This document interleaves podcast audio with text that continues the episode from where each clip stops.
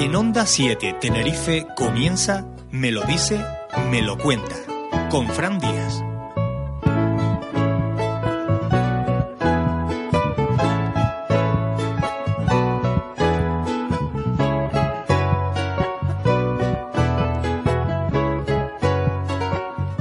Muy buenas noches. Comenzamos un nuevo programa de Me lo dice, me lo cuenta aquí en Onda 7 Tenerife. Un martes más estamos con todos ustedes pues para traerles un, programa que esperemos sea de su interés.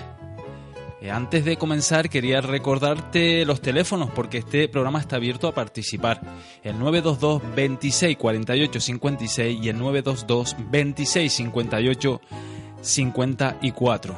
Tenemos un programa bastante interesante hoy. Tenemos como invitado del programa a César Sar. Luego sabremos eh, un poquito más de él, además de, de sus viajes, pues queremos conocer un poquito más la persona. También tendremos seguida, seguidamente a nuestro compañero Juan Romero a través del teléfono para comentar ciertos temas de actualidad social. Y por último, tendría que estar hoy nuestro compañero Héctor Martín, pero por cuestiones personales pues se ha ausentado en el día de hoy. Esperemos tenerlo el próximo martes con esa sección donde no, nos trae esa cultura musical en este programa. Nosotros, sin más, recordándote la frecuencia donde nos puedes escuchar, 97.9 para La Laguna, el norte de Tenerife y el este de La Palma, y la 90.2 para Santa Cruz. También nos puedes oír a través de internet en www.onda7tenerife.com. Nosotros, sin más, comenzamos.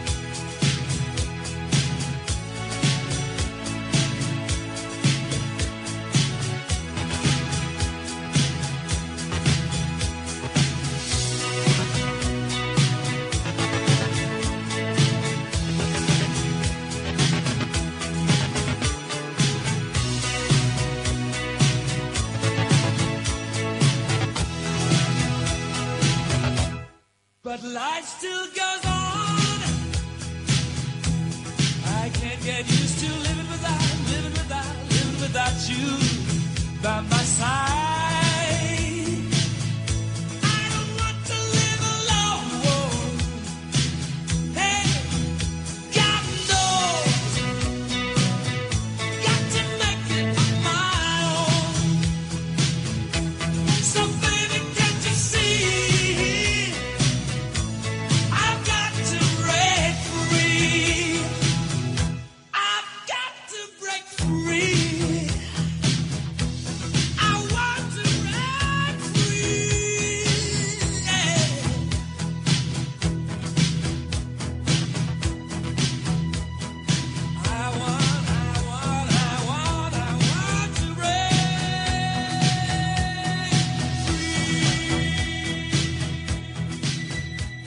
Me lo dice, me lo cuenta. En Onda 7.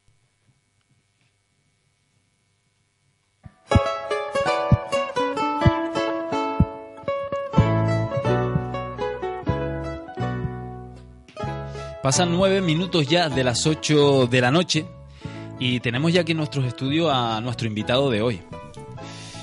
Él pudo realizar uno de sus grandes sueños.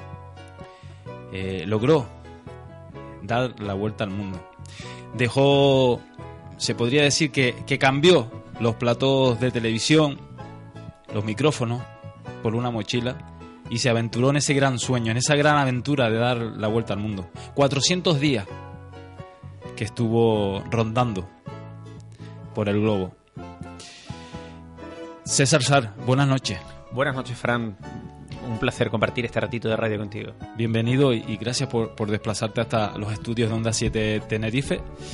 Pues un poco para, para conocer, además de tus viajes, pues un poco a la persona que, que está detrás de, de esas aventuras.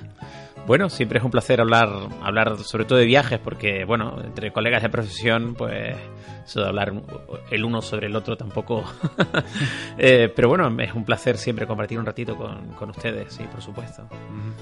Bueno, me estabas diciendo eh, antes que hablamos fuera de antena que antes de, de dar ese, esa vuelta al mundo, de cumplir ese sueño, pues bueno, tú ya venías curtido de, de viajes, ¿no? Ya habías estado por esos mundos de Dios. Sí, correcto. Yo mm, eh, siempre me ha gustado viajar, ¿no? Y cuento que viajo desde que tengo 19 años con recursos propios. No, no cuento, no computo los viajes que he hecho con familia, ¿no? Mis padres también eran, son, bueno, mi madre aún vive, mi padre desgraciadamente no, y eran ambos, eh, mi madre todavía lo es una gran viajera, ¿no? Y, y yo creo que de ahí viene mi amor por los viajes, por escaparme, por coger un avión, por descubrir cosas nuevas. Y antes eh, de los 19 años había viajado con ellos y después de los 19 años empecé a viajar con recursos propios, es decir, ya pues tenía una pequeña fuente de ingresos y a partir de ahí empecé a viajar, ¿no?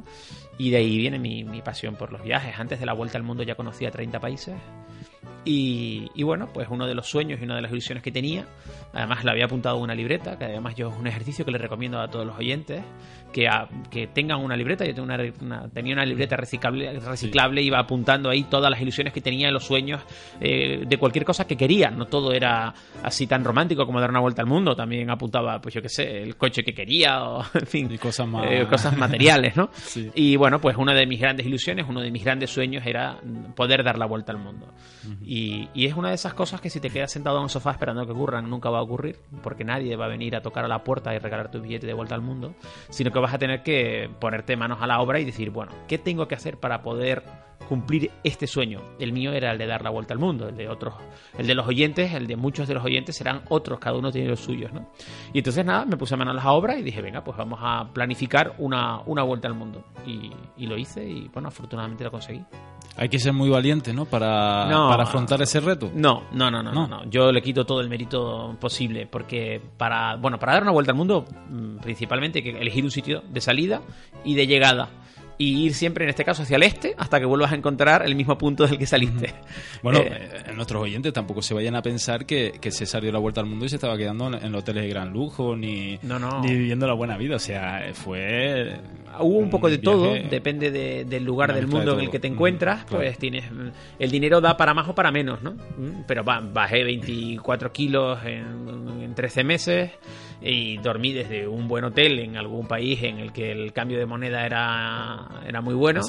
Eh, a dormir en el maletero de un coche en Australia cuando me quedé sin presupuesto, ¿no? Bueno, pues he pasado por toda la fase. Porque tú tenías un presupuesto eh, de 50 euros, habías Sí. calculado diarios para gastarte, ¿no? Correcto, no conseguí cumplirlo porque al final, durante la ruta de la vuelta al mundo, opté por lo típico, ¿no? Ya que estás aquí, y ya que estás aquí te das un saltito a. Y entonces, bueno, pues compré más billetes de avión de lo que tenía pensado y eso, pues, fue al traste con mi presupuesto inicial de 50 euros al día. Con 50 euros al día eres un, eres un, un marajá y vives como un dios en India, por ejemplo. Y vivir con 50 euros al día, mm, incluyendo todos los gastos, dormir, desplazarte, comer. En, en Miami, por ejemplo, vas muy justo, ¿no? O en Sydney, ¿no? Con 50 euros al día Vamos. cuesta mucho, cuesta, Cuesta mucho, mucho. ¿no? Pero bueno, pues vas compensando de un sitio y de otro, ¿no? 13 meses que duró. ¿Cómo se prepara un viaje de esta envergadura? Pues mira, mm, me- leí foros eh, de viajes de otros eh, viajeros que habían hecho experiencias parecidas y hay gente para todo. Es como, como cada personalidad. Hay quienes planifican esto durante años y quienes como yo toman la decisión casi sobre la marcha y yo lo preparé en cuatro meses. Es decir, yo prácticamente no preparé el viaje. Eh, yo mm, hubo un día, una época en la que puse un mapa del mundo en el salón de mi casa y cuando venían algunos amigos a casa me preguntaban, oye, ¿y ese mapa del mundo? Y estaba lleno de, de rayas y tal.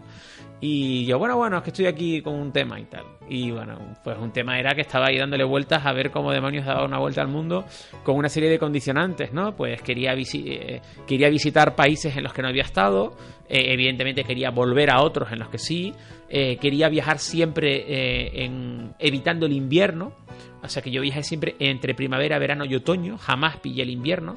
De los, a los oyentes que a lo mejor pues no lo puedan, no estén muy duchos, que eh, cuando en el hemisferio norte es verano, en el hemisferio sur es invierno. ¿eh? Así es que cuando nosotros estamos en diciembre pasando frío en el hemisferio norte o en Alemania pasando frío en el hemisferio norte, en el sur de Argentina se está bañando en el mar y allí hace calorcito y en Australia es verano. Entonces en diciembre en Sydney te puedes dar un baño en el mar, genial, y en, y en agosto en Sydney te congelas del frío que hace. Entonces claro, yo quería dar la vuelta al mundo, quería ir a Sydney también, pero no quería, ir en- no quería que me coincidiese en invierno. ¿no? Entonces, bueno, pues fui planificando una ruta que me permitió ir bajando del hemisferio norte al sur, eh, saltando de la primavera al otoño directamente sin pasar por... Del otoño a la primavera sin pasar por el invierno. ¿Cuántos países recorriste? Fueron 50 países. al 50 países. ¿Llegaste en No, no, no, perdón, perdón. Fueron 35 países en la vuelta al mundo. 35 Sí, países. sí, sí, sí, perdón. Eh, ¿Llegaste en algún momento del viaje a levantarte y saber dónde estás? Preguntarte dónde estoy. Sí, sí. En algún momento del viaje te levantas, te despiertas y no sabes dónde estás. Sí. Y, y ¿sabes lo que te digo? Que es fantástico. sí, sí. O sea, pod- podría intentar darle un toque dramático. No. Es decir, abrir los ojos una mañana y no saber dónde estás es espectacular. Y viajar sin un reloj también.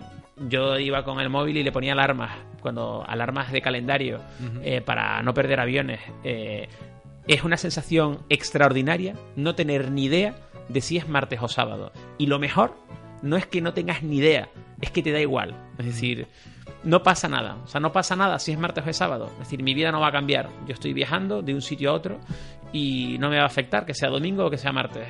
Lo único que me va a afectar es si tengo dentro de 15 días que coger un avión. Eso sí.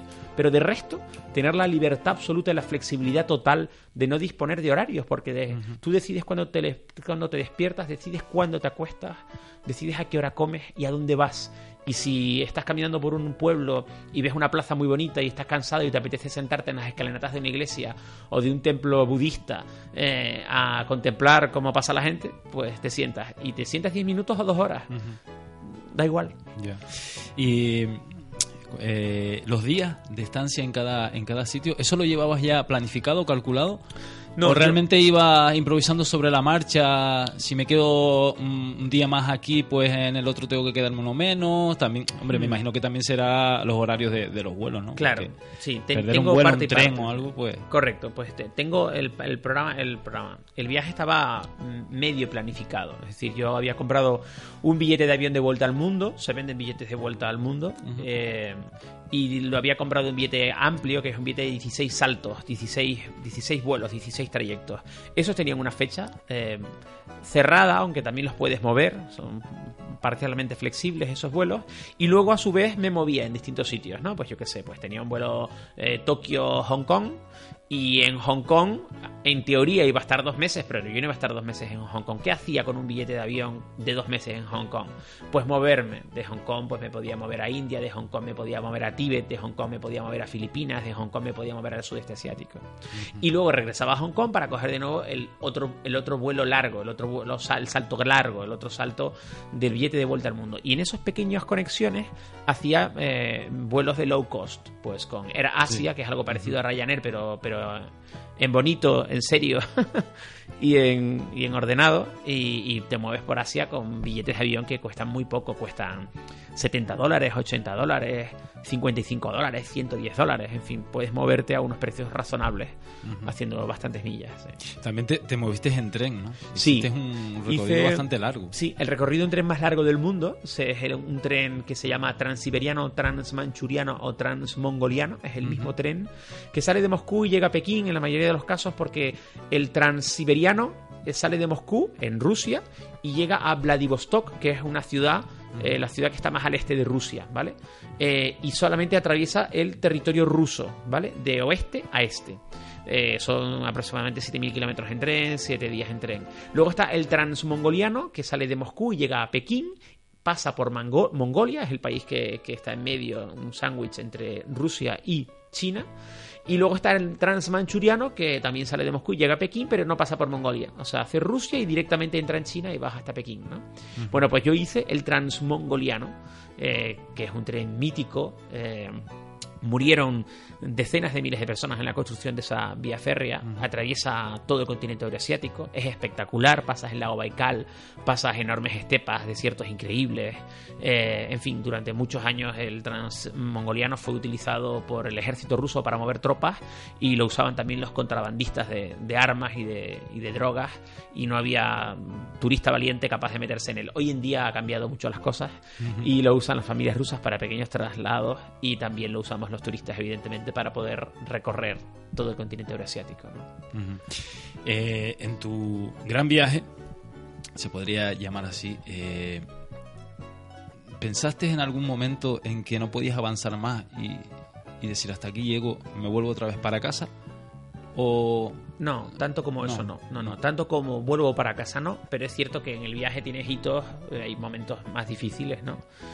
Y mm, yo cuento siempre que cuando cantó el mes 11, yo estaba un poco cansado. ¿Sabes? Estaba cansado, físicamente cansado. No. No es que me quisiera volver, no es que no quisiera terminar, no es que no tuviese ilusión por el siguiente país, no, eso no era así. Pero ya estás cansado, el cuerpo lo nota, es decir, vas dando tumbos, vas cambiando de uso horario, vas cambiando muchísimo de alimentación, haces miles de kilómetros en transporte público, haces miles de kilómetros caminando. Eh, es, es un tute es un tute espectacular, ¿eh? Yo intentaba cuidar mucho mi alimentación, aunque comía poco en algunos países en los que el presupuesto tampoco daba para más, había que intentar ahorrar, ¿no? Sí, pero, Pero- me imagino que, claro, que tienes que tener control de la Claro, alimentación. pues intentaba comer, muy- sí, comer- intentaba comer poco de calle, de calle, porque en las calles del mundo se come mal, se comen fritos y se comen cosas poco sanas. Intentaba comer mucho en supermercado eh, y bueno, pues ahí me iba buscando la vida, ¿no? Y bueno, pues ya te digo, bajé 24 kilos en, en un año de peso. Eh, y es cierto que yo estaba hermosito, estaba redondito antes de empezar el viaje. Eh, es cierto que los cuatro meses, cuando yo tomé la decisión de que iba a dar la vuelta al mundo, dejé de cuidarme. Eh, cuidarme me refiero de cuidar la línea, ¿no? Es decir, bueno, yo sabía que no me iba a venir mal tener una reserva en el cuerpo y bueno, yo cogí un sobrepeso antes de salir de viaje de vuelta al mundo, llegué a las 90 y no me acuerdo, pero no, 92 kilos. Y, y luego pues fui perdiendo peso a lo largo, iba avanzando en el viaje, ¿no? De todos los países que visitaste, eh, hombre, yo me imagino que, que- que tendrás, bueno, eh, en tu vídeo que, que has hecho, en tus presentaciones por ahí, pues lo habrás comentado mucho, ¿no? Que habrás tenido muchas experiencias eh, que contar. Pero de todos los países que visitaste, ¿te quedas con alguno? Es muy Difícil, difícil, ¿no? eso, Fran. Muy difícil, Difícil. porque no tiene nada que ver. Eh, es como si le preguntas a alguien, no sé, eh, ¿qué te gusta más? Eh, ¿Madrid o la playa del Médano? Y hombre, si te gustan las playas, te gusta el Médano. Y si te gusta una gran ciudad, pues te puede gustar Madrid. Pero es que no son comparables. Es que, claro, no puedes compararla. A lo mejor puedes comparar Madrid con Barcelona, vale. Pero no vas a poder comparar una playa con el Teide o no vas a poder comparar. Son, son cosas muy difíciles, muy, muy incomparables. Entonces, claro, ¿con qué país te quedas? Es que es muy difícil porque tú dices, con Mongolia, ¿no? Y espectacular. Un paisaje increíble. Nueva Zelanda, Australia. Una luz para hacer fotografías con unos paisajes. Eh, Tokio, pues la ciudad más poblada del mundo, con un, un orden y una limpieza y una pulcritud espectacular. Eh, yo qué sé, es que, claro, cuesta, cuesta, cuesta mucho. Indonesia, Bali, la amabilidad de sus gentes, ¿no? Eh, la puntualidad suiza, eh, la forma de entender la vida en Sudáfrica, eh, la rica carne en Australia. Eh, es que claro, es tan difícil, ¿no? Pues yo qué sé, la simpatía de los chilenos, pues lo- los, intelectuales que pueden llegar a ser los uruguayos, los amables que son los mexicanos que te abren la puerta de su casa y siéntate aquí mi niño a comer que, que no te va a faltar nada. Es que claro, es muy difícil. No los puedo comparar ni por paisajes ni por... Es que no sabría por dónde empezar. Mire, y, y de, de todas las personas que has conocido, de, de esa gente, ¿cuáles han sido para ti las personas quizás más ariscas, más... Arisca, sí. Sí, sí, Ah. más... No, pues mira, poco sociable No, porque- o- o en general Sí, muy te amable muy a gusto, muy la gente te atendió muy bien. Sí, sí, sí, Yo hay amigos que me dicen, "César, te pasas de optimista." No, no soy optimista, es decir, yo puedo contar lo que yo he vivido. Y lo que yo he vivido es que nadie ha intentado engañarme durante el viaje, nadie no he sido víctima de un delito. Es que ni siquiera una compañía aérea me perdió una maleta. Eh, todo el mundo me trató a las mil maravillas. La gente es súper amable. Tienes que intentar entender la idiosincrasia de cada uno. Cada pueblo tiene su forma de actuar. Entonces, si tú eres capaz de entenderles, entender cómo son, vas a sacar lo mejor de ellos. Alguien que viaje a Japón te dirás que son secos, nadie te va a ayudar. No, eh, son una cultura que tienes que saber entrarles. Es decir, si sabes cómo, cómo, cómo entrarle a un japonés, el japonés te, te va a abrir, yo qué sé, yo estaba en Osaka, mm, recién salido de un metro, perdido, porque tenía un plano en japonés para intentar llegar a mi hostel y no sabía cómo llegar y los carteles de las calles estaban todos en japonés. Y, y- y tenía un problema y es que no, no, no podía avanzar. Eso me pasó, eso pasa en algunos sitios en los que la gente tampoco habla inglés y no sabía. Entonces, bueno, pues yo sabía que en Japón parar a alguien en la calle para que te ayude es prácticamente imposible. Porque es casi una falta de educación. Es como, por ejemplo, en Japón está- es de mala educación comerte un, comer mientras caminas. En Japón hay que comer sentado. No puedes comer de pie mientras caminas, ¿vale? Entonces, a un japonés tú no lo puedes abordar en medio de la calle con un mapa. Por favor, dígame no. No, porque él va hacia un sitio, le estás rompiendo sus planes. Él tiene su horario marcado, su vida organizada, eres un extraño, tú no tienes confianza para dirigirte a él y le estás rompiendo los moldes, ¿vale? Entonces, lo que haces en Londres o en Madrid, aquí ya no lo puedes hacer. ¿Qué hice? Bueno, cogí mi mapa y me metí en una tienda. Y ahí me encontré al empleado de la tienda. Y ya se rompe el estatus, ya cambia todo. Y entonces le dije que estaba perdido y que estaba buscando un sitio y que si me podía ayudar. Y por supuesto, cogió mi mapa, lo buscó en Google Maps, lo pasó al inglés, me lo imprimió, me acompañó a la puerta de la tienda, me acompañó 50 metros más allá y me señaló con el dedo qué calle tenía que tomar a la derecha para poder llegar a mi hostel, que por cierto estaba allá al lado.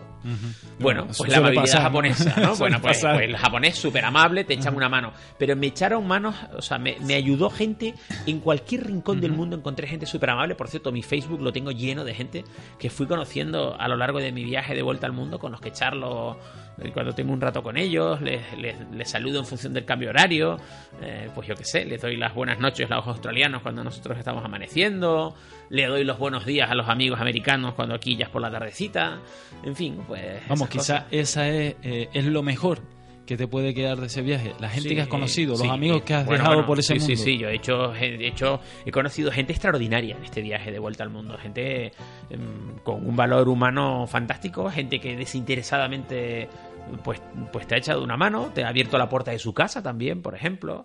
Eh, pues en los hostels te han acompañado a, a visitar sitios, te han enseñado, te han contado sus pequeños secretos, en fin. Muy bien. He conocido gente estupenda, estupenda. Una cosa, eh, acabas de, de dar esa vuelta al mundo, llegas a tu isla, descansa, me imagino, porque vendrías derrotado. Bueno, no te creas que me dio tiempo de descansar mucho, pero Pero- sí, a los 20 días, a los 20 días estaba viajando otra vez. ¿eh? Cuando, sí, es verdad. después de estar 13 meses fuera, cuando ves que el avión va llegando a la isla, te ves desde el avión la isla, el Teide, que estás llegando, ¿qué sensaciones tienes?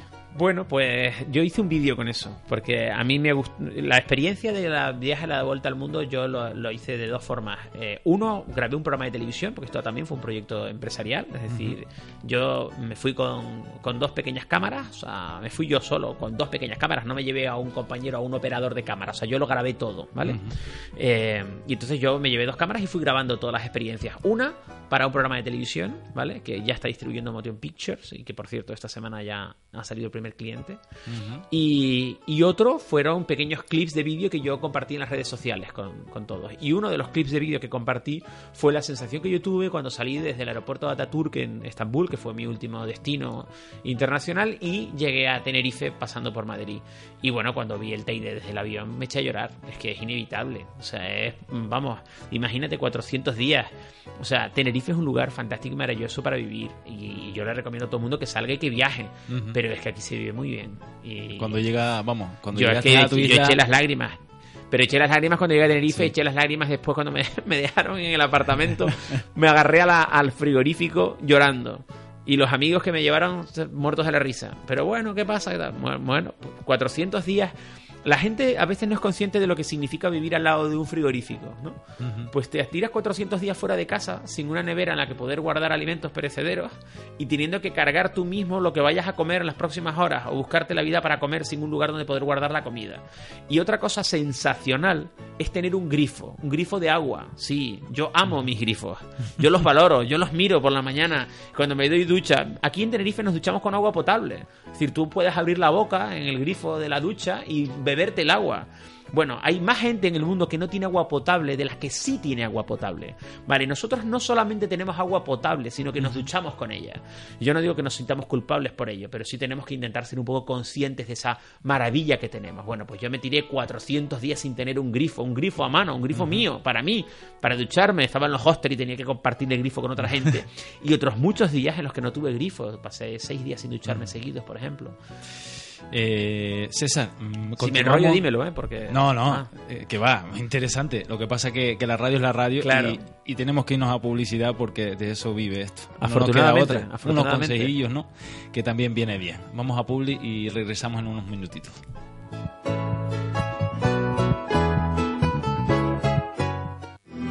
A todos.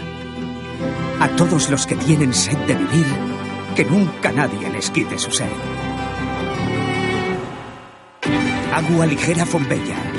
Sed de vivir.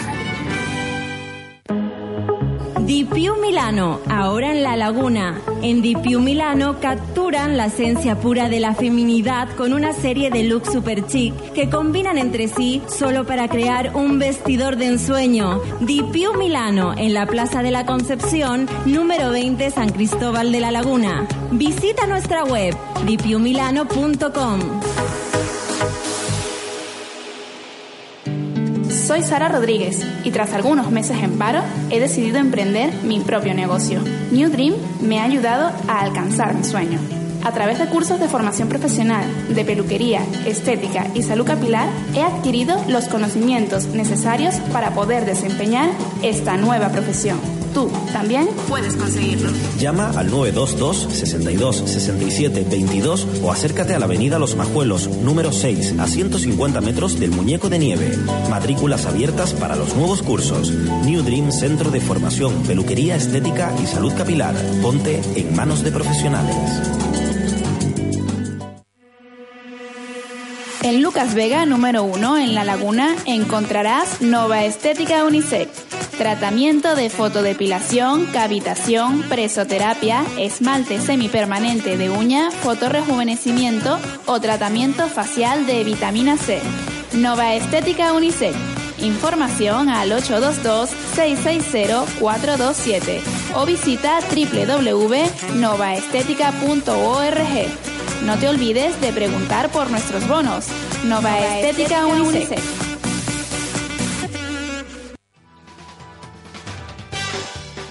¿Quieres conocer gente nueva y pasar un rato divertido?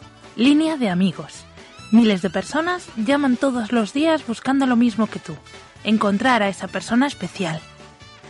Línea de amigos es la forma más sencilla y divertida de conocer gente nueva. Recuerda, Línea de amigos 902 88 73 99 902 88 73 99. Decídete.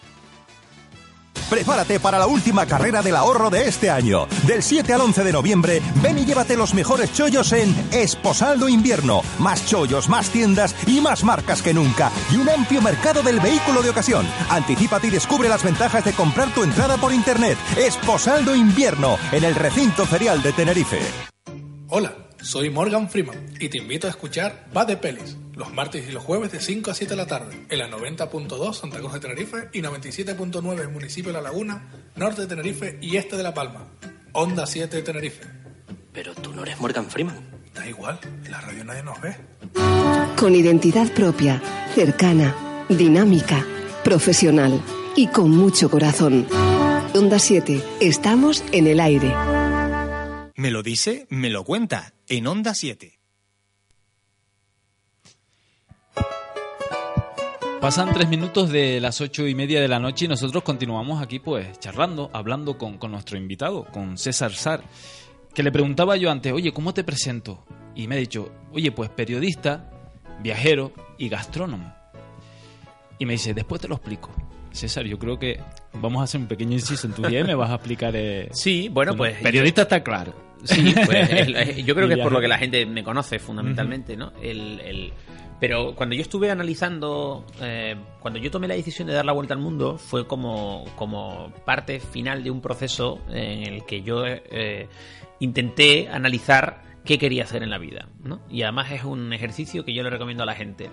Por aquello de que la vida pase y cada día cuenta. Yo sé que eso son grandes frases y que ahora todo el mundo se dedica a poner las frases de Coello en de Paulo Coelho en el Facebook, pero eh, hay grandes frases que son verdades como puños. Lo que pasa es que no hay solamente que copiar y pegar sin citar al autor, sino que hay que reflexionar sobre ellas. Entonces yo me senté durante unos, unos meses de mi vida a pensar qué quería hacer con mi vida. Vale, digo, bueno, tienes 35, 36 años tenía en aquel momento.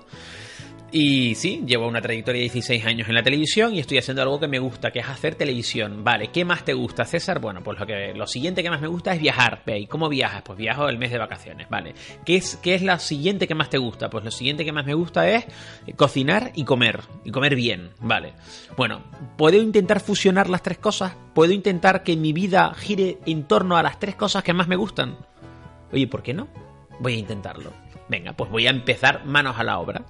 Bueno, pues es lo que hice. Entonces, el primer gran paso que di fue, venga, después de 16 años haciendo televisión, no quiero desvincularme de los medios, yo quiero seguir vinculado a los medios de comunicación, sigo siendo un comunicador, he hecho un programa de televisión de la vuelta al mundo, sigo actualmente colaborando con varios medios de comunicación y mi actividad profesional hoy en día, lo que me repercute ingresos, va ligado con el mundo de la televisión, ¿vale? Y de la comunicación. Eh, pero ¿qué más puedo hacer? Bueno, pues puedo viajar, sí. Puedo dedicarme a la cocina y a la gastronomía, también. Bueno, esa pata es la que todavía queda por desarrollar. Eh, pero bueno, pues tengo una vida entera por delante para hacerlo, ¿no?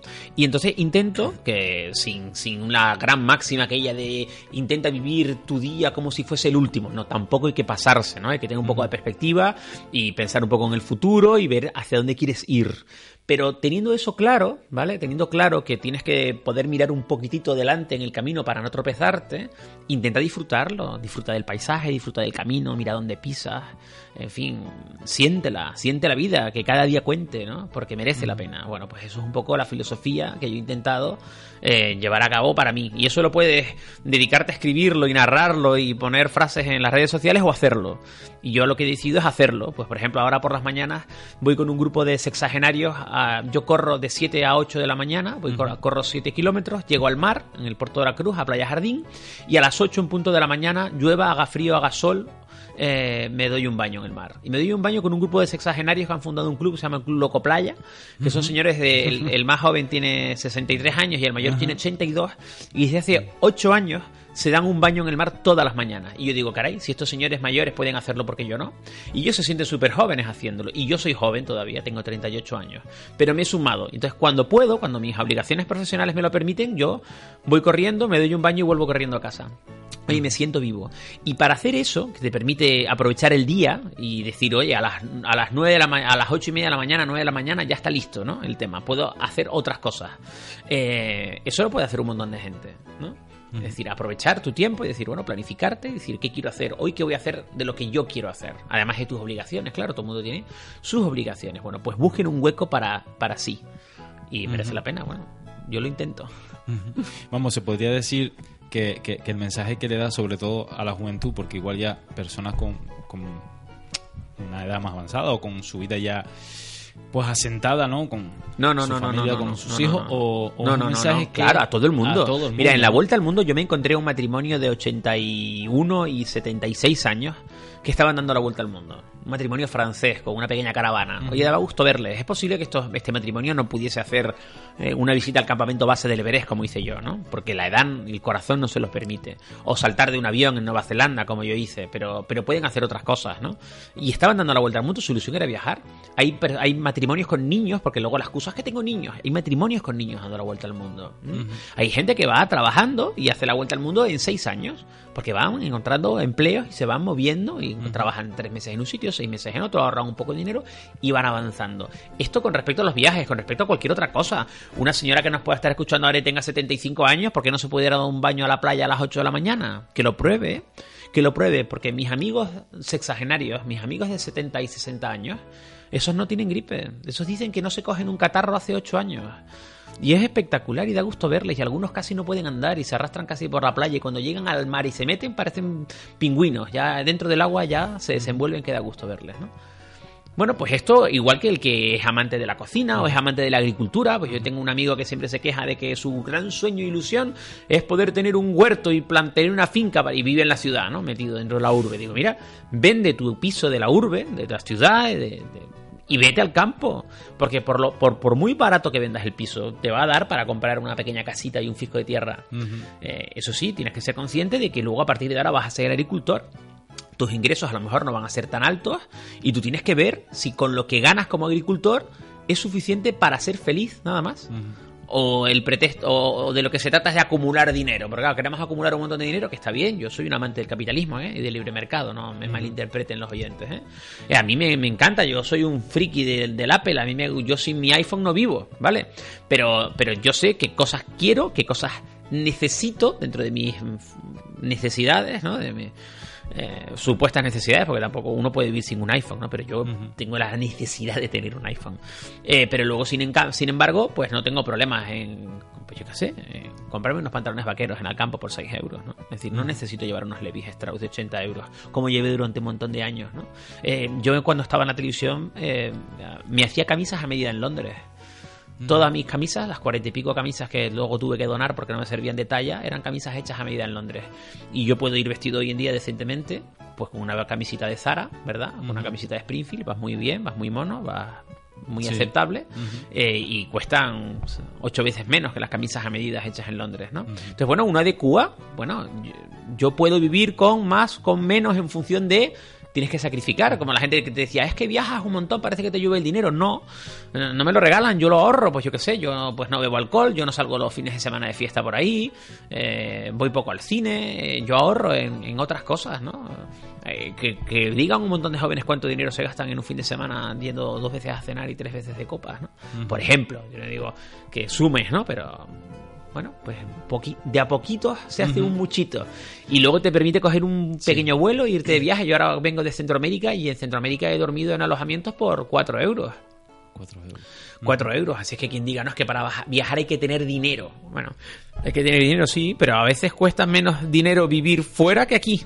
Porque eh, que me digan muchos oyentes que los cafés que se toman por ahí parece que no los cuentan, ¿eh? Pero cuéntenlos, vayan a sumarlos. Y los que fumen, que sumen las cajetillas de tabaco y que fumen la cervecita con los amigos y que sumen, que vayan sumando todo eso y luego lo ponen en, eh, en Honduras, por ejemplo, en El Salvador o en Guatemala o en México o en Laos o en Tailandia y ya verán para lo que les da ese dinero, les da para mucho, ¿no? Y puedes vivir eh, viajando. Eh, ¿Qué cambió en César eh, después de, de ese viaje? Pues eso, pues que valoro más pequeños detalles, eh, pues que sigo sonriendo cuando me doy una larga ducha en casa. Yo abro el grifo y cuando está claro que la duchita rapidita, ¿eh? que el agua tampoco la regalan, pero cuando me doy el gusto de darme una ducha más larga, sé que me estoy dando el gustazo de una ducha larga. Porque sé que me estoy duchando con agua potable. Y yo he visto gente en la India, a las mujeres mm, cargar con cántaros de agua durante 3 kilómetros para poder llevar agua potable a su, a, la- a su aldea, ¿no? Y, y lo ves en Suazilandia y lo ves en un montón de países del mundo en los que la gente no tiene agua potable y nosotros sí. Entonces, Hombre, bueno, pues Me imagino que, que- que por ese mundo habrás visto escenas que, que un poco te habrán tocado eh, Mm. el corazón, ¿no? Te, Sí. te habrán dejado bastante tocado. ¿no? Sí, en este y en otros viajes. Yo, Ujú. una anécdota que cuento, dicen que su continente indio es otro mundo y que India es otro universo, y es cierto. Es decir, tú puedes encontrar cosas parecidas en distintos lugares del mundo, pero lo que hay en India no hay en ningún sitio, ¿no? Y yo me acuerdo, no en este viaje de vuelta al mundo, pero en otro viaje anterior que había hecho a India, yo vi a una mujer dar a luz en la calle. En la India, en un cuenco, en un cuenco de hojalata, con un agua muy limpia, por cierto. El agua estaba impecable. Y yo pasé por la acera de la calle justo en el momento en el que la señora eh, daba el último, no sé cómo no sé cómo denominarlo, el último empujón, el último y el, el crío, flum, cayó, salió despedido dentro del dentro del barreño de hojalata con agua. Y aquel crío vio vio la vida allí, en plena calle. eh, en plena calle de, de Delhi, por cierto, donde muchísima gente vive en las aceras, ahí en la zona en la zona amplia de Delhi, las aceras son enormes y las familias pues extienden unos toldos de las paredes de las, de las embajadas, de las casas que hay allí, a los árboles que están en medio de la calle y bajo esa lona en medio de la acera viven. Y allí tienen sus pequeños útiles y allí cocinan y allí duermen y allí dan a luz a sus hijos. Y hombre, cuando tú ves a una mujer en India dar a luz en plena calle, pues caray, ¿eh? cómo, cómo cambian las cosas. ¿no? Y qué afortunados somos nosotros. ¿eh? Qué afortunados, sí, ¿no? Qué privilegiados somos. en Que no nos lo han regalado, ¿eh? ¿eh? Que tampoco nos lo han regalado. Es decir, No, nosotros claro. estamos aquí porque nuestra sociedad ha evolucionado con los siglos. Bienvenido sea, pero que no decaiga. Bueno, el tiempo se, se nos va volando. Todavía nos quedan unos minutitos para poder seguir hablando, pero es tanto lo que tienes que contar este hombre. Es tantas, tantas cosas. Mira, eh, una cosa. eh, nos estás hablando de que uno se siente privilegiado, ¿no? Cuando llegas, tienes un, un frigorífico, una ducha. Pero, mm, ¿hay alguna carencia que, que, que hayas notado aquí en donde vivimos, en las islas? Que ¿No nos te has parado a pensar alguna carencia que dice? Que tengamos nosotros. Sí, sí, sí. No. O realmente... Que nos falte a nosotros. Sí. No, no, no. A nivel... Yo creo que no nos te digo a nivel material, ni nivel, sino a No, nivel hombre. social. O sea, bueno, nos falta, vamos a ver. O sea, Bueno, hemos- sí. o sea, yo creo que no, no- Tenerife y Canarias es hoy un lugar mejor para vivir que hace 10 años. El mundo es hoy un lugar mejor para vivir que hace 10 años. Todos los países del mundo, todos, salvo alguna fatídica excepción, son lugares mejor para vivir. O sea, si no has vivido una guerra y tal, lo- todos los lugares han ido evolucionando.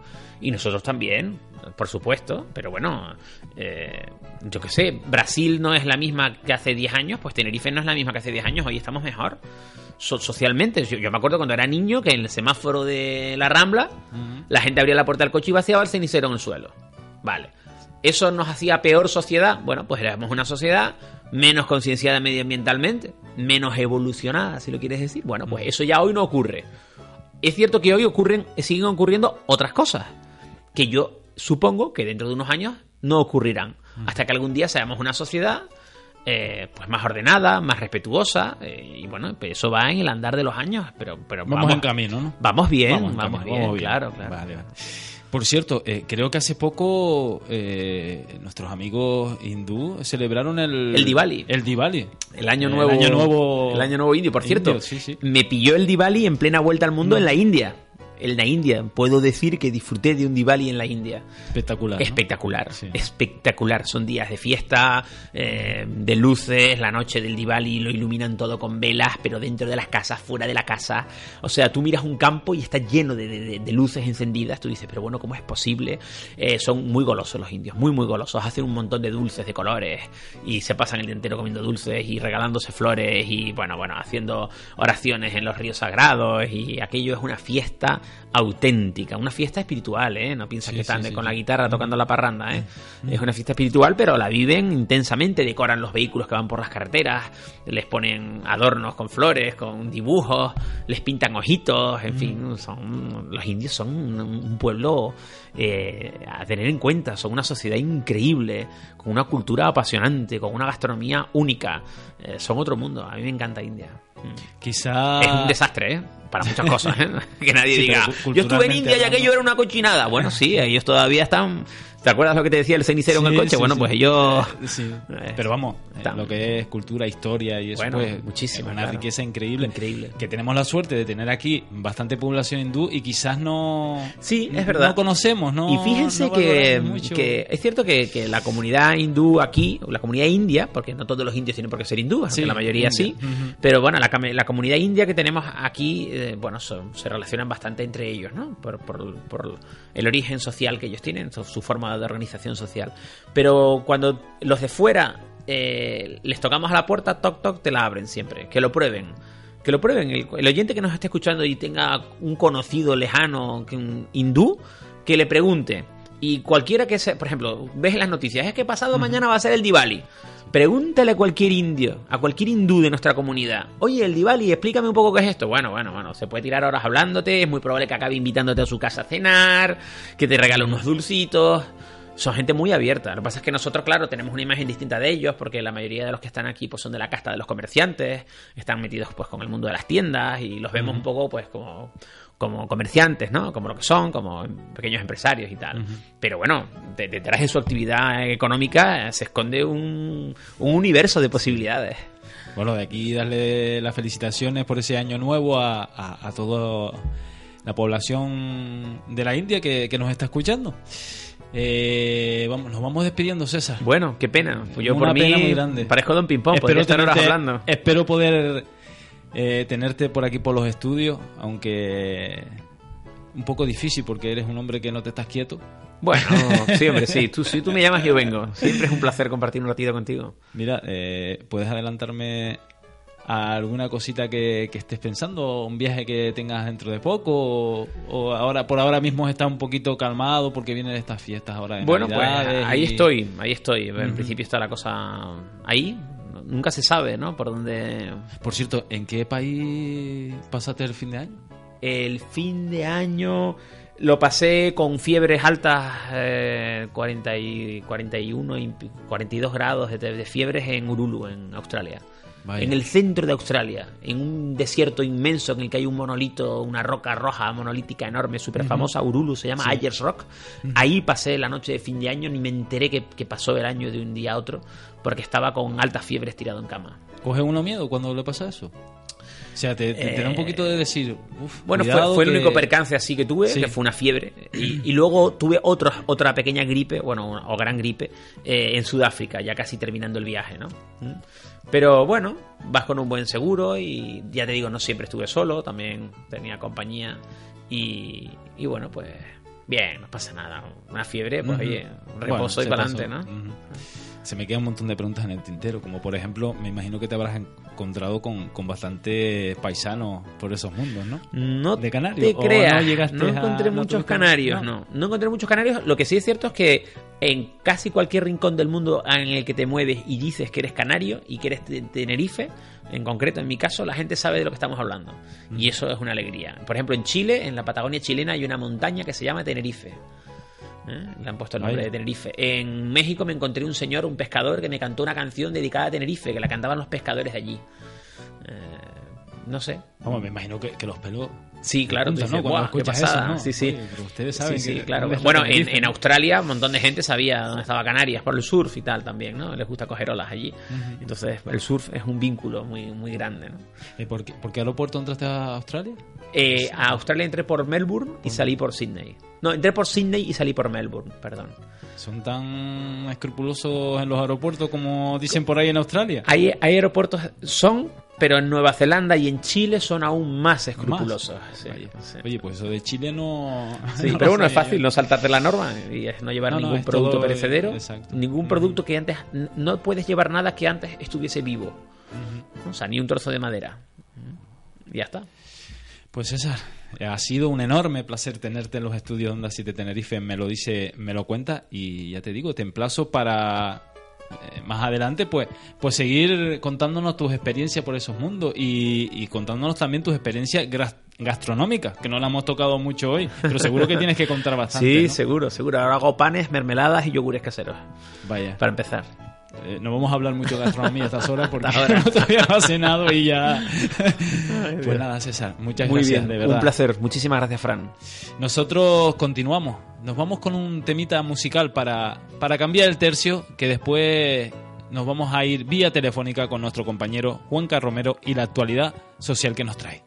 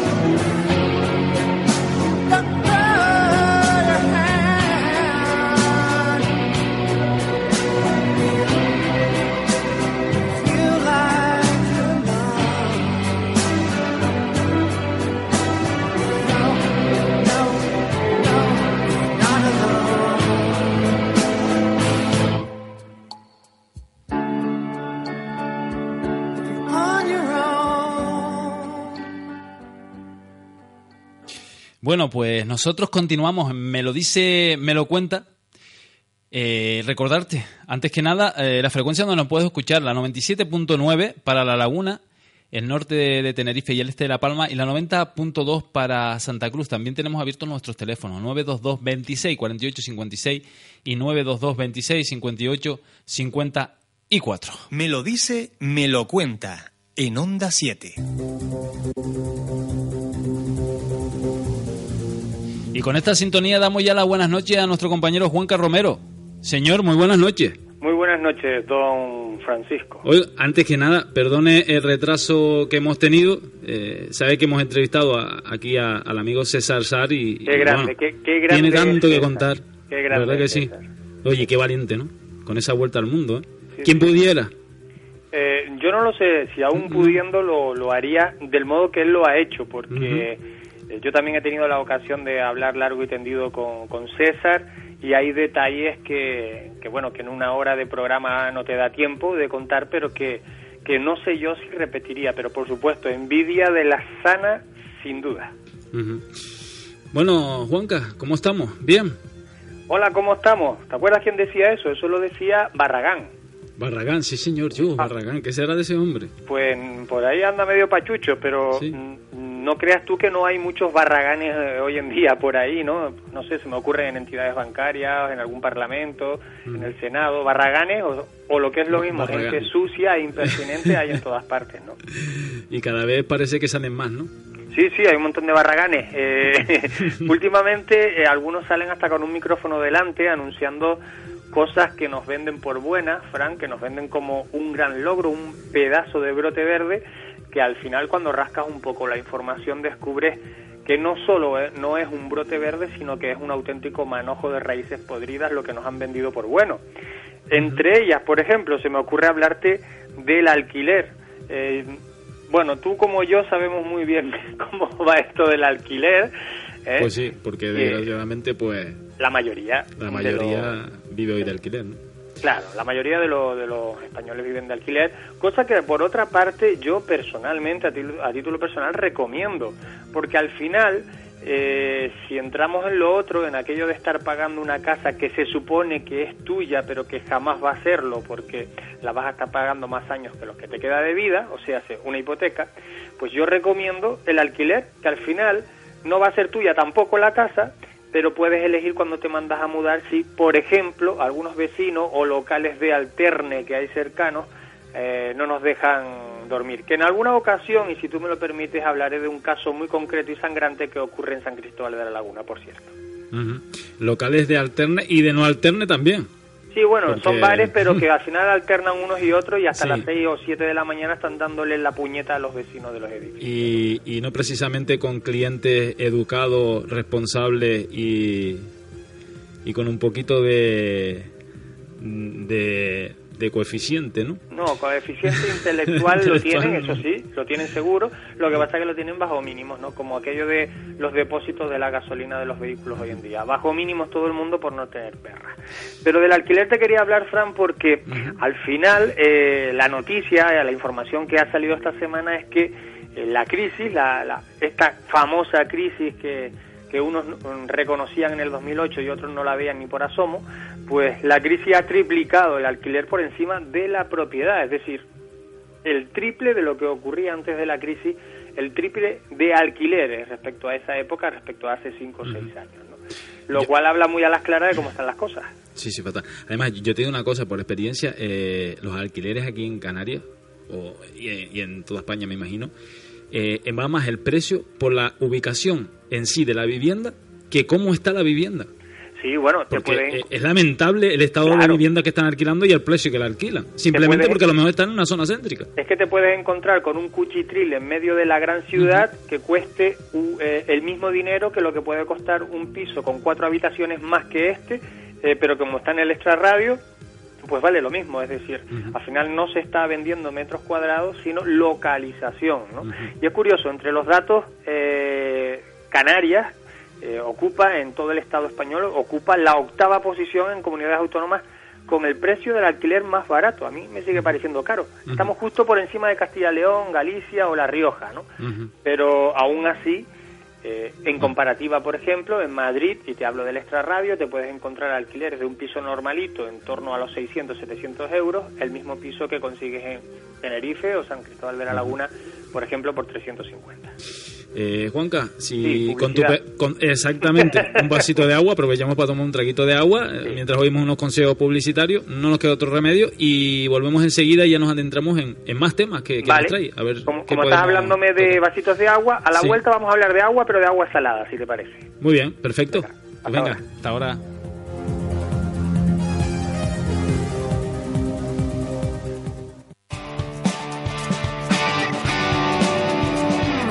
Volver a la radio con María del Pino Fuentes de Armas. La radio ha sido siempre mi gran pasión, pero un día, por avatares del destino, dejé de navegar por las ondas hercianas. Hoy, algunos años después, aporto mis ganas de vivir en una radio joven, Onda 7, de todos y para todos. Juntos haremos el programa Volver a la radio, de lunes a viernes, entre las 10 y las 12 de la mañana. Les espero.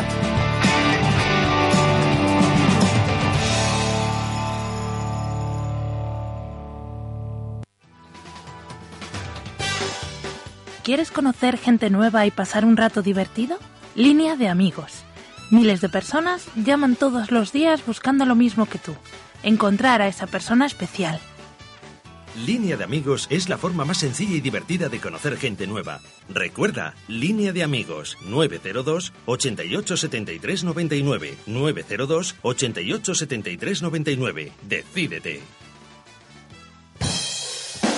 Si quieres pertenecer al equipo comercial de Manzana Publicidad, llama al 822-170296 o envía un email a onda7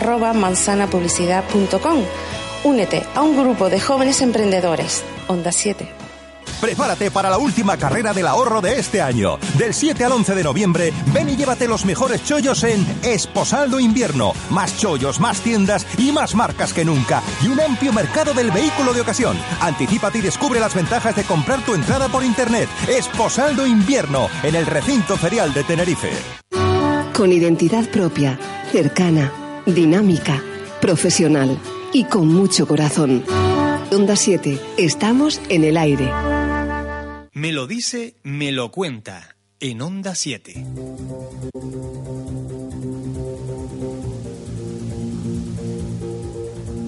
Pasan ya tres minutos de las nueve de la noche y, como dice nuestro compañero Juanca Romero, vamos a adentrarnos en agua salada. Juanca, Había una, canción, había una canción que decía agua dulce, agua salada. ujú, ¿eh? Pues en este caso yo creo que es una mezcla, porque a muchos, y por supuesto a los tinerfeños nos va a sonar eh, el tan traído y llevado asunto de la escollera de San Andrés, que yo creo que nací yo ya hace cuatro décadas y se hablaba de la escollera de San Andrés, es decir, de la construcción de una escollera o un dique que evitase que las grandes mareas, las mareas más fuertes que tiene, que hay varias durante el año, llegasen al interior del barrio del pueblo de San Andrés y lo arrasara como en muchas ocasiones ha ocurrido. La información de esta semana, doble. Una que se ha dado hoy mismo, esta misma mañana. Pero la primera es que la escollera de San Andrés por fin va a estar lista en 2014. Digo, esa es la primera de las informaciones.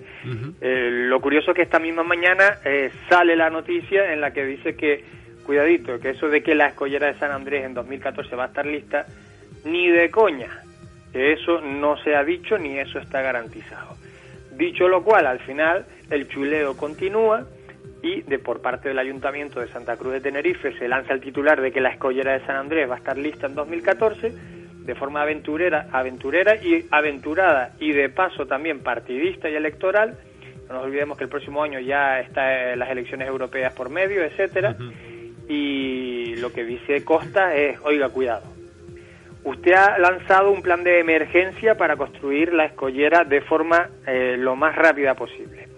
Pero para nosotros darle viabilidad a este plan, primero tendremos que atender al plan anterior que ustedes también nos han presentado. O dicho de otra forma, Costa es lo que dice, vamos a atender su demanda, pero primero las atenderemos por orden de llegada.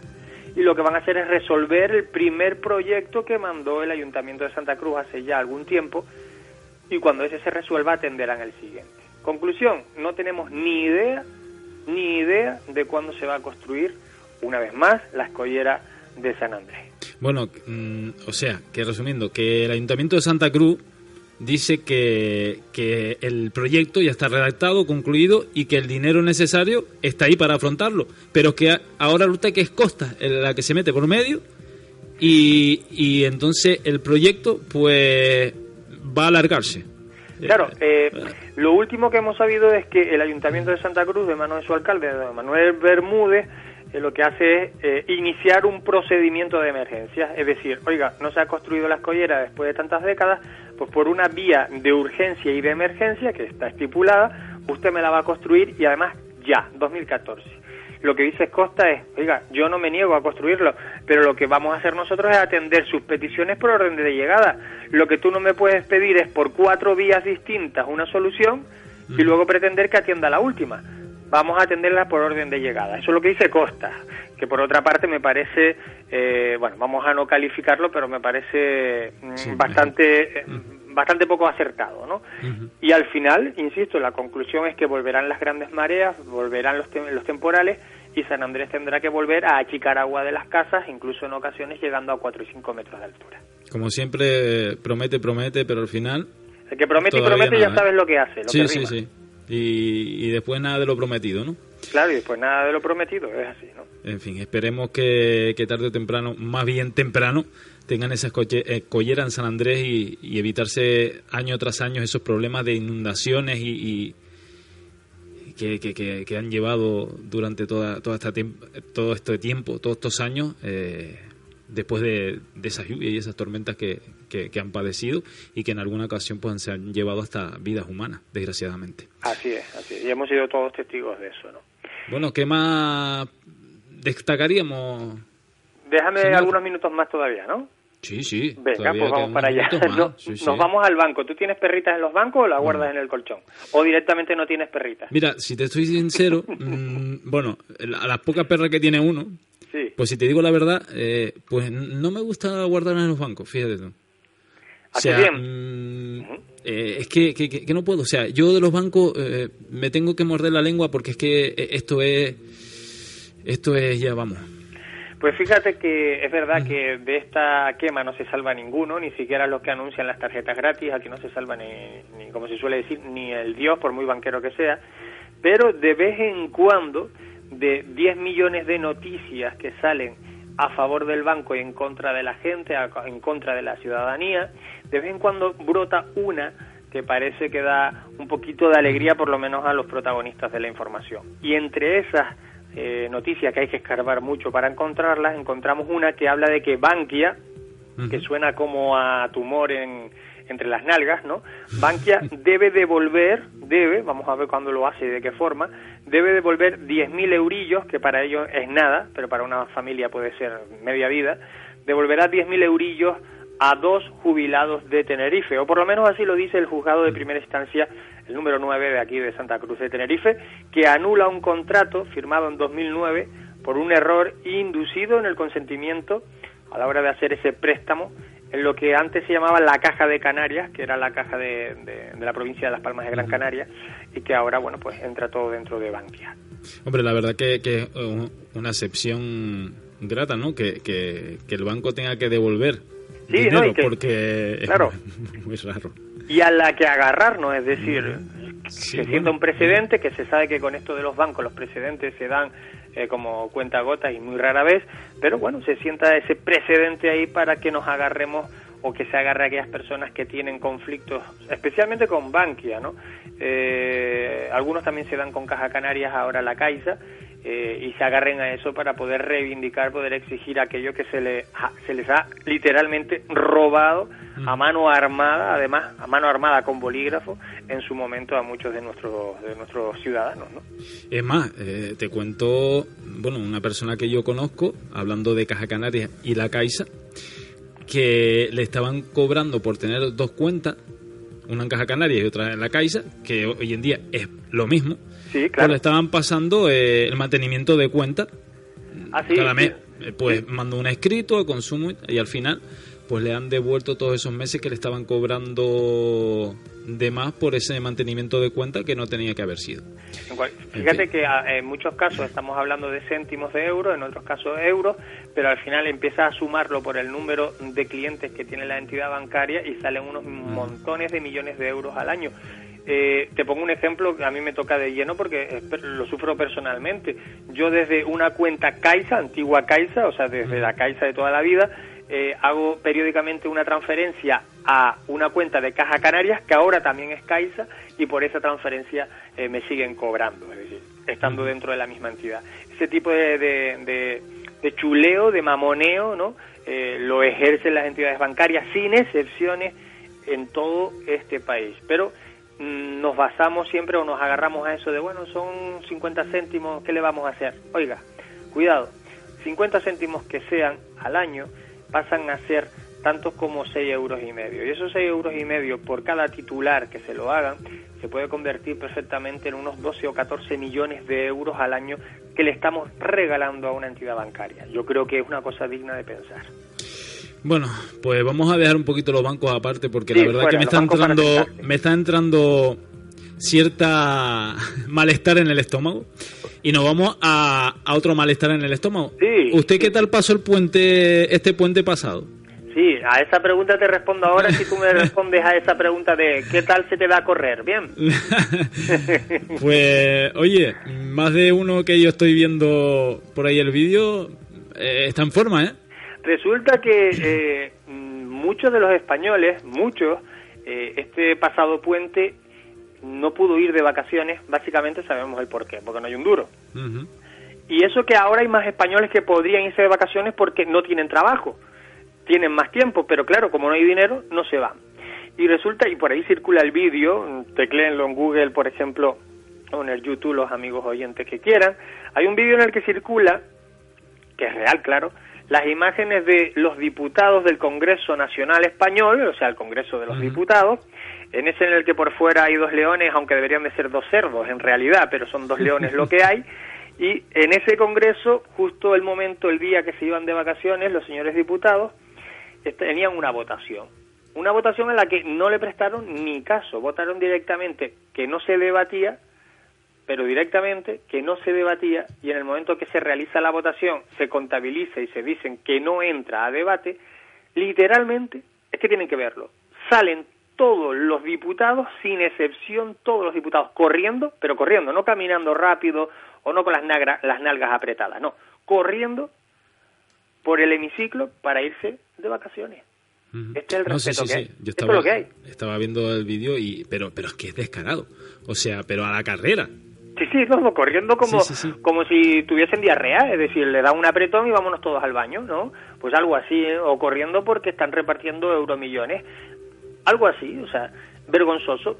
Mm, A este tipo de pendejadas no, no se les pone coto, es decir, está permitido. A los señores del iPad gratuito se les puede permitir que aun cobrando 3, 4, 5 o 6 mil euros mensuales, o incluso algunos mucho más con dietas, etcétera, puedan coger y hacer un espectáculo, un esperpento público como ese. Porque estas cosas, si las hacen a escondidas, las hacen igual, pero no nos enteramos. Pero aún estando las cámaras, es que hasta el presidente del Congreso dio, como quien dice, entre comillas, el martillazo de fin de la sesión, muy apurado para mandarse a mudar este señor también. Bueno, yo yo le encuentro una explicación a, a esta carrera. Sí, de- que la de comida diputado. del Congreso estaba mala y todos tenían cagalera. No, sino que, que, que hay mal olor eh, dentro del hemiciclo y bueno, a- le entra empezando a entrar náusea y tuvieron que salir corriendo, ¿no? Sí, sí, sí. Las náuseas le están entrando a todos los ciudadanos y al final eh, este tipo de cosas. Vivimos en un país de pajuatos, de. Yo sé que esto no va a gustar a nadie, pero a mí me da igual, yo soy un irreverente, ¿no? Vivimos en un país de gente pasiva, de pajuatos, de gente aplatanada, no solo los canarios, sino todo el Estado español está totalmente aplatanado, pasivo ante la casta política y este tipo de cosas dan solo para decir cuatro tonterías en Facebook y en Twitter y luego olvidarnos y ahí siguen, ¿no? Pues este esta frase tan manida de tenemos lo que merecemos a veces creo que tiene visos de realidad. Bueno, ahí otra. Vamos a, a dejar a, a los impresentables esto de lado, que, que seguro que se pasaron un, un puente los pobres en su casa metidos porque no podían ir al otro lado. Encerrados, digo, porque si salen a la calle es para darle palo.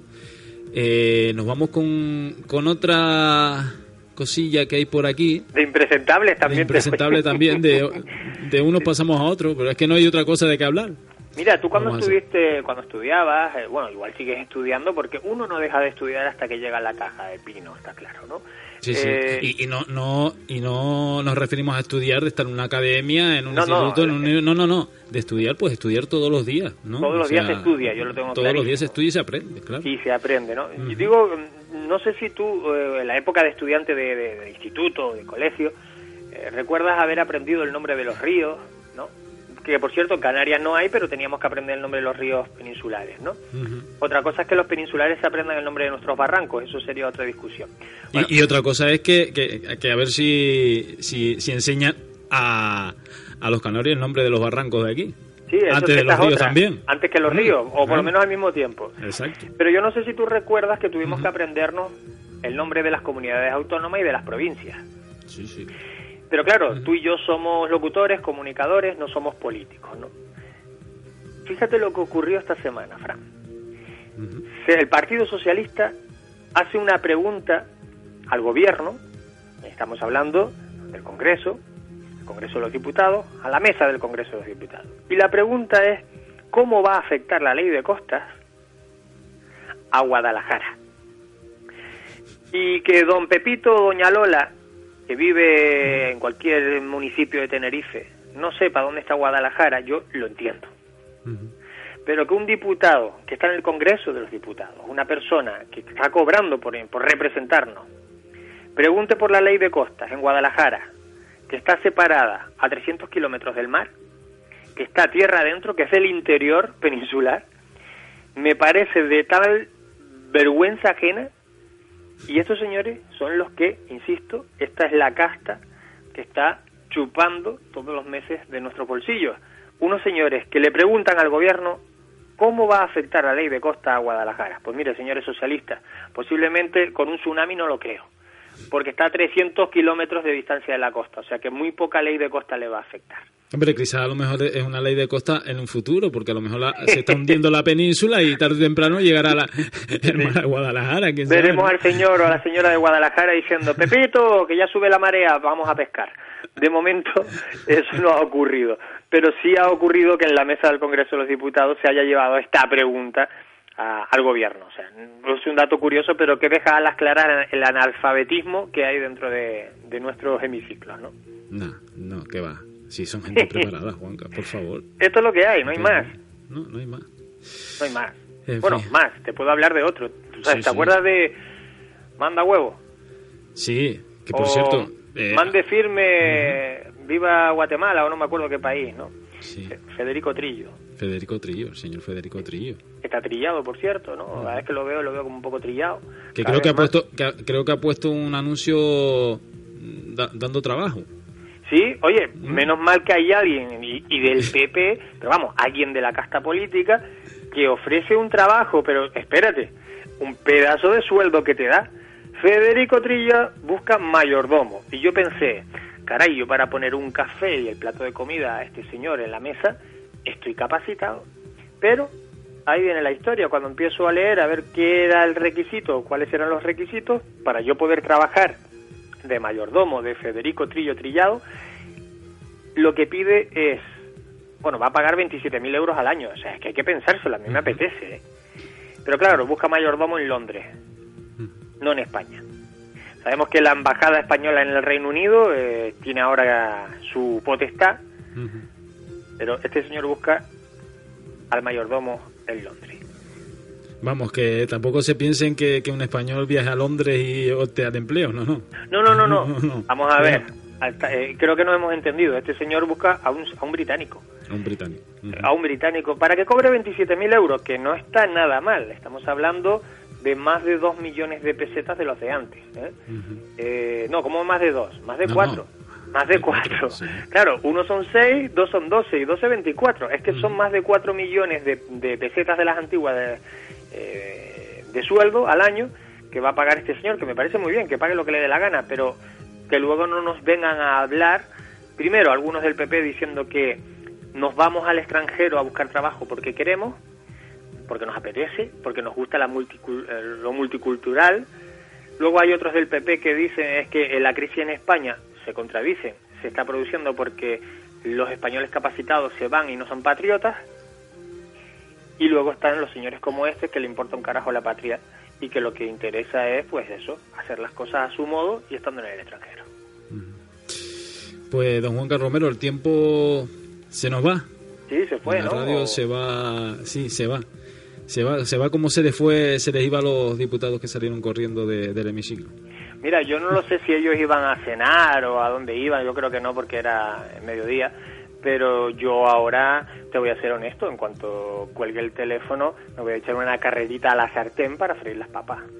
Oiga, pues buen provecho. Oiga, y que usted lo vea. Pues Juanca, amigo, eh, nosotros te escuchamos este viernes sí en Ángulo 13, que este viernes creo que tiene tertulia por aquí. Uy, este viernes hay un debate, Debate, de lo fuerte porque vamos a debatir eh, sobre un tema que a, a mucha gente siempre le ha picado la curiosidad. Vamos a debatir sobre la invasión cultural, si es programada o casualidad, es decir, que nos pongan los McDonald's, la Coca-Cola, Papá Noel y a la calabaza de Halloween por los ojos, ¿es fruto de la casualidad, de la evolución social, o es que hay gobiernos interesados en que eso ocurra? Es una nueva forma de colonizar a los países. De eso vamos a debatir en el ángulo 13 de este viernes. Y ya te adelanto una cosa, Fran. El próximo lunes Sí. vamos a tener un ángulo 13 también. ¿A que eso no lo sabías? Mm, No, no lo sabía, me acabas de dar la sorpresa. Bueno, Aunque pues- sí sé por dónde van los tiros, Sí. porque creo que esta emisora Onda 7 Tenerife va a hacer toda su programación en estos próximos días, desde el Desde jueves hasta el lunes, en el Esposaldo. recinto ferial de Claro. Tenerife, en la feria Esposaldo. Esposado de Así invierno ya- y, no- y nosotros estaremos el lunes eh, a partir de las 5 de la tarde, de 5 a 7, con una edición especial Ángulo 13, edición de tarde del lunes desde esa feria. Pues yo creo que es el primer ángulo 13 que se hace tan temprano, ¿no? No, ahí no. Bueno, ¿Ya hay antecedentes ya? Sí, ya he hecho un ángulo 13 también sobre las 4 o 5 de la tarde cuando se hacía en otra emisora y lo hicimos desde la Plaza de la Basílica de Candelaria. Pero en cualquier caso, mm, a favor de esta temporada, hay que decirlo, esta temporada lo vamos a hacer en riguroso directo. Pues no te lo pierdan. Eh, darán más información este viernes, ya sean a partir de las 11 de la noche en, en Ángulo 13 aquí en Onda 7 Tenerife. Juanca, un placer y muchas gracias amigo por estar ahí. Nada, un abrazo compañero. Que tengas buena semana. Buena semana. Adiós.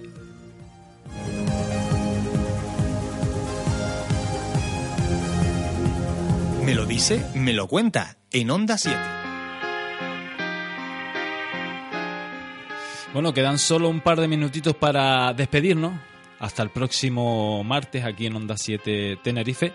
Antes que nada, que no, no me acordé de, hombre, darle las gracias a nuestro realizador, a Honorio, que lo tenemos ahí detrás de la pecera y que me despisté y no lo nombré al principio del programa.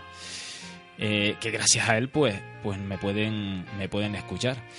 Eh, como les decía, estamos acabando el programa y yo quiero acabar este programa pues con un, un texto, un pasaje de esos de tantos que hay en, en las redes sociales circulando y este pues me llamó la atención y es un, un texto, un pasaje que quiero dedicarles a todos aquellos que, que anteponen el dinero ante cualquier otra cosa. Aquellos que, que mientras llenen sus bolsillos le da igual pisotear a otras personas. Aquellos que, que mientras llenan sus bolsillos le da igual robar al pobre.